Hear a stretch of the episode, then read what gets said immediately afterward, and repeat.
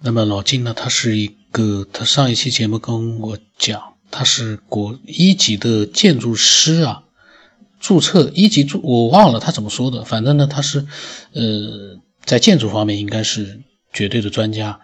那么他的年纪比我大，所以呢，呃，有的时候我在听他在发表的他的想法的时候呢，嗯，我就在想，像这样的一个，我把他我的题目都写成探索者，因为他是在探索着人类的很多的一些科学家也在探索，然后很多有呃兴趣的爱好者也在探索的一些东西。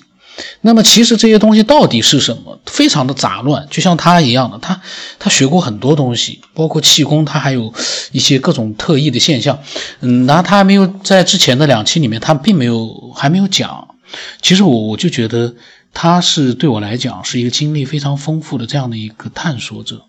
嗯，然后他所讲的很多东西呢，一定是我们很多爱好者都没有经历过的，也是嗯没有想过的。但是也一定是很感兴趣的，也就是说，老晋他所讲的这些内容，不管我们是不是都认同，但是呢，他从各个方面其实都给我们带来很多的一些呃参考或者是思考，真的是很，我真的是觉得他应该呃像昨天一样的，嗯，有什么想法，只要安静下来呢，就把他想法发过来，里面就算有重复都没有关系，因为呃很多的内容。当你要去表达的时候，你是没有办法让他去做的，每一句都是精华，然后呢，每一句都不重复，那个不可能。呃，经常会有人说我要听干货，那个干货，这个世界可能只用几句话就能给你解释得了，但是你能明白吗？你明白不了。所谓的干货，其实都隐藏在你所接收的各种各样的信息里面，你自己去提取。而不要去要求人家给你干货，哪有那么多干货给你啊？这个世界可能真正的干货就那么一个字、两个字，宇宙两个字，你自己去体会吧。那个就是真正的干货，但是你能体会得了吗？所以呢，有些这个我所说的一些呃伪科学或者喷子呢，呃，真的是可以分享一些自己的想法，也变成一个科学的爱好者。这真的是我最希望看到的。伪科学喷子少一点。但是呢，思索的人多一点，理性的人多一点。这个思索最好是理性的，那种非理性的，在网络上面那种低俗的太多了。我就觉得这样的一个节目，其实呢，真的是锻炼一个人的理性思维。因为你很多很多节目会让人听得很烦躁，但是你要是能包容的去听的话，你突然发现，哎，我变得跟以前不一样了，我能理性的去看待这个世界了，那就太厉害了。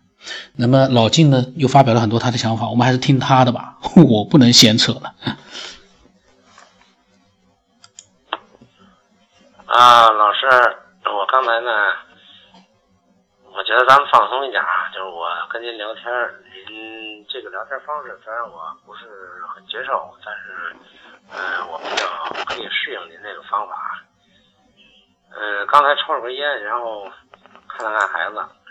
没什么太多事儿呢，我接着跟您说，您慢慢听我讲，可能会讲很长时间，很多，呃，不要紧。但是呢，我希望呢，您最好是能够听明白我想说什么以后呢，再把它做到节目里去探讨，呃，因为这样可能会比较呃直观一点，就是把我的意思说清楚，大家也能理解。我 我真的觉得我们这个节目里头呢，有很多这个智商很高的人，嗯，脑洞很大的人，他们几乎快接近真相了。当然，我也不能说我就是呃已经洞察真相了，但我也只能说我可能比他们还更接近真相一点。这是自信吧？可能也不是说我就一定说。比比人家高哪儿去，或者说，嗯，就真的是了解真相了。因为毕竟我是也是一个呃猜想，也不是一个实证的人，我并没有实证到这个阶段。但是我只是从嗯理论和逻辑上推导，也就是说，像爱因斯坦那种就是脑实验啊。但是我觉得很多现象呢，可以拿我这个理论来自圆其说。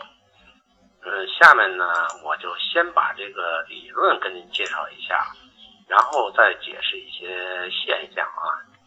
这个可能会非常的长，不过呢，我我不一定一天能说完，但是慢慢说，这反正就跟聊天一样，砍砍大山就砍呗。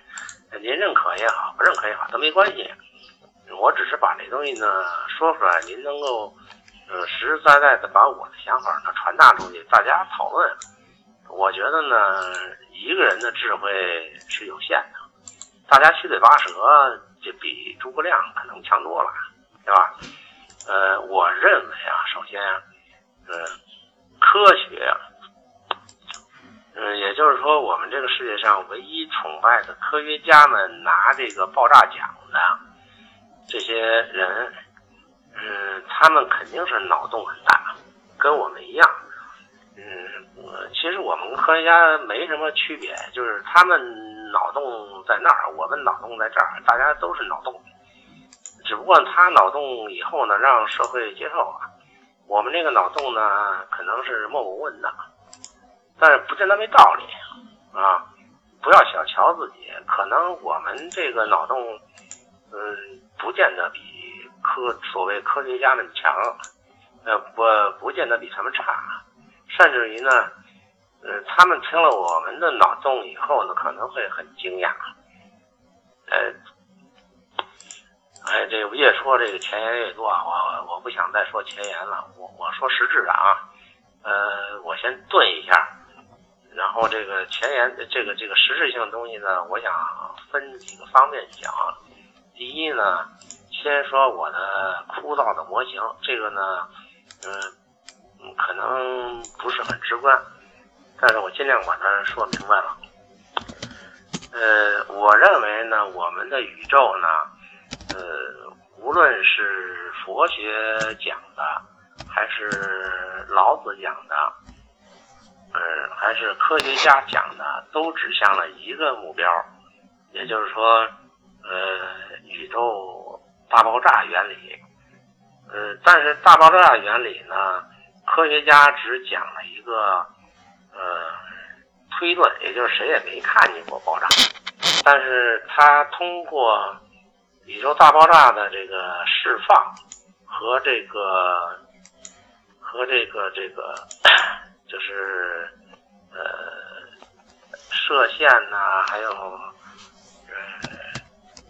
这个这个这个整个呃宇宙体系呃背景发散性的这个原理来看，说宇宙是远离我们而去的。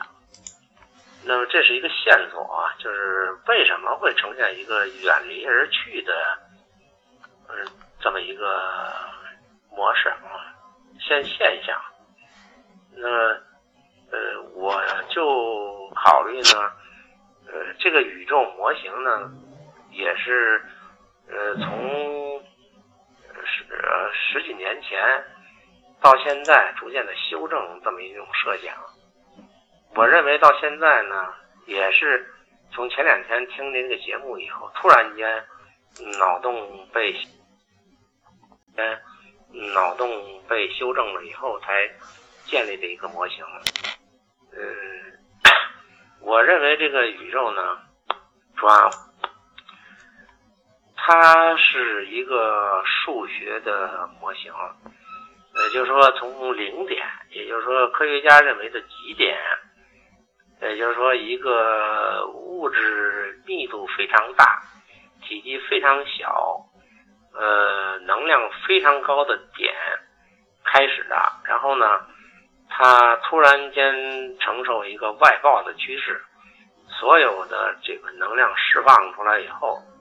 它在呃时间上从呃十的负多少次方开始，经过零点零零零零零几秒的时间，就从一个完全的能量态转化成迅速的降温和物质的演变态。然后就一直的演化下去，呃，说句老百姓听得懂的话，就是中间一个点爆炸了以后，像一个球面四散分散。这个分散的过程当中呢，呃，它在前时间非常短的情况下，它分散的能量就迅速的制造了物质，然后在分散的后期逐渐冷却的过程当中，它这个形成的物质之间的作用，去稳定了一些状态，也就是说形成了各大星球星系。那么也就是说，这个理论如果成立的话，咱们都是假说啊。对不起啊，刚才闺女进来捣乱了，我就停了。接着说，就是这个宇宙大爆炸的原理呢，它是一个发散性的能量释放的过程。呃，那么一个从原点到三百六十度的。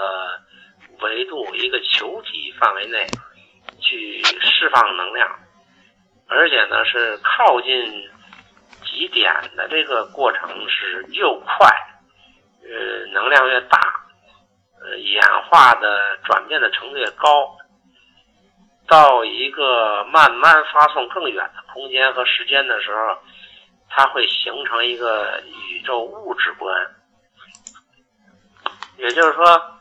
呃，一开始在极点的时候，我们不能成为宇宙是物质的，只能说它是一个高能量的一个团，这叫极。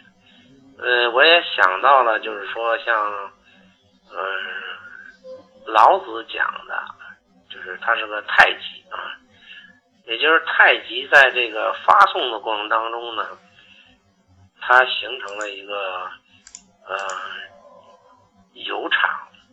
和有粒子生成的呃二元世界，也就是说，在一开始是一元世界，它没有物质，也没有粒子，它只是一种能量的高能聚集，这就是宇宙的源泉。然后呢，它分成两仪，两仪就是它在能量的演化当中，能量差、温度差所导致的一些。呃，这个能量的说颗粒吧，变化了以后呢，形成了一种不同的能量储存形式、能量存在形式。那我们看来呢，就是它形成了粒子。那么粒子它能量层级不同的话，它会有不同的粒子形态，然后就制造出了很多的。像电子啊，像质子啊、介子啊、光子，所有的东西，就是在这种差异当中，它就瞬间产生了。产生了以后，它跟这个能量场之间形成了一个，形成了一个就是有和无的关系。也就是，比如我们说这个原极的物质的场是一个能量周的话，它就出现米粒了。然后出现米粒就出现饭团了，出现饭团靠各种力的影响，就出现了一片一片的糊嘎巴。这我是举个例啊。但是呢，这锅粥它还在，然后它开始往外发散。那么，呃，一百多亿年这个过程呢，到目前为止，我们地球所处的这个位置。现在科学家观测到说，它是应该是进入到地这个宇宙的中年期，也就是说，它发散了一半的这个过程了。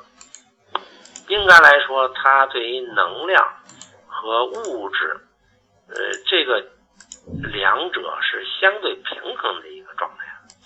也就是说，能量的聚散和物质的离散。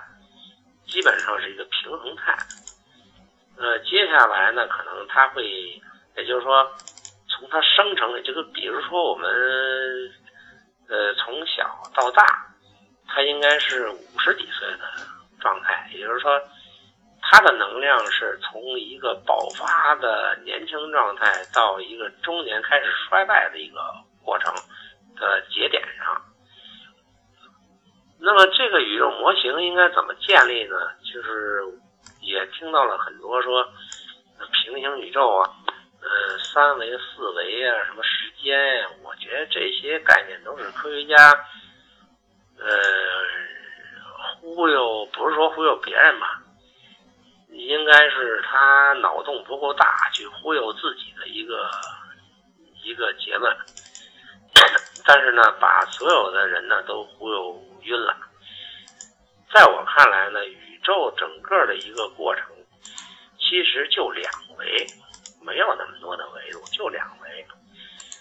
一维呢，是我们很清楚的看见，从一个球体的中心点爆炸了以后呢，向整个球面上发散的所有的射线粒子。那么越靠近。中心点的时候，能量越高，也就是说代表整个宇宙的能量。当然这是个例子，可能还存在若干个宇宙。举个例子，就是说它爆了以后，它迅速去分散，因为它的能量在散发的过程当中呢，它是衰减的。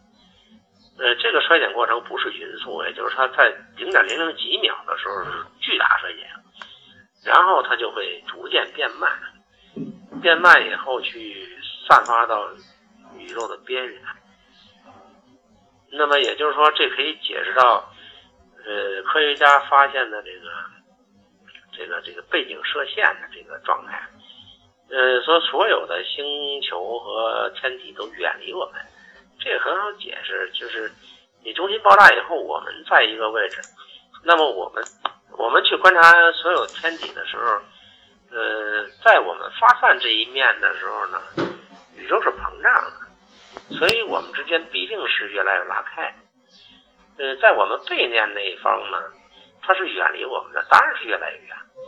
所以你从宇宙的各个角度去看，它的呃都是发散的。也就是说，我们整个宇宙是处在爆炸以后的远离阶段。也就是说，它的这个背景发散这个理论。证明了我们是处于，呃，核裂变的宇宙核裂变的这个阶段，也就是我们是爆炸以后发散的阶段。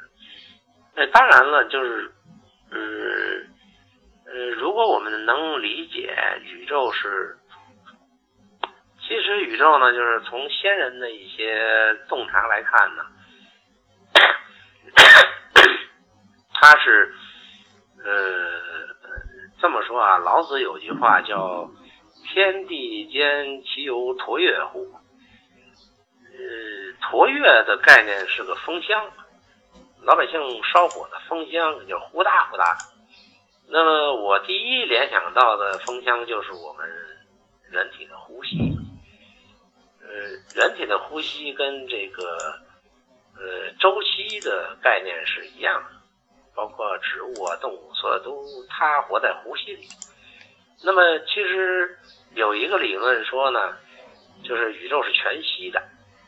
我们观察宇宙的角度不应该，我们把宇宙对立开，就是我去看宇宙，你宇宙在我之外。这个这个理论是错，完全错误的。那么，我认为科学家也好，历史上所有观察宇宙的。这个这个学者都犯了一个严重的错误，就是认为我们在发现宇宙，也就是说，我不自然的就把我观察者和宇宙对立起来了。也就是说，我们是在看宇宙到底怎么活动的。其实我们就在宇宙里，你怎么去看宇宙？这个事情是很荒谬的一个悖论。呃，我不知道打个什么比方合适啊？我不知道能不能理解这意思，就是我们在这个里头去想看清楚整个这个东西是什么，这本身就是就是不可能的事，对吧？但是如果我们脑洞大一点，说假如我们站在宇宙外面去看这个事情的时候，我第一发现呢，是我们看的角度有问题，而不是宇宙有问题，是我们怎么看有问题。我不知道我说这些您明白这个我想说这个意思没有啊？我再接着描绘我说的这个模型。也就是说，宇宙大爆炸它中心发散以后，它有两个特点。呃，从三维的时空特点来说呢，也就是说，它中心第一是从中心往外发散。假定这个宇宙是有边界的，它是个球，那也就是从球心点往球面点发射能量，啊，它去散发这个能量。它一定要把它这个爆炸所产生的能量冲击波去散满整个宇宙，一一直等它到平衡态到消失。这个消失意思就是它 不做功了，这是一个过程啊。呃，第二个特点，呃，当然从这个牛顿力学和这个相对论上讲都有这么一个特点，就是说它是递减，能量是递减的。也就是说，我一开始能量极强，然后逐渐往外发散的时候，逐渐在减弱，逐渐的减减弱到什么时候呢？减弱到它 没有能力发散了。也就是说，像我们扔一个球扔到极限的时候，它会掉下来，这没有这个惯性的时候。所以我们认为整个宇宙是个惯性系，这个惯性产生于它的爆炸的动力，呃。到它的能量消耗殆尽，这是一个整个惯性系统。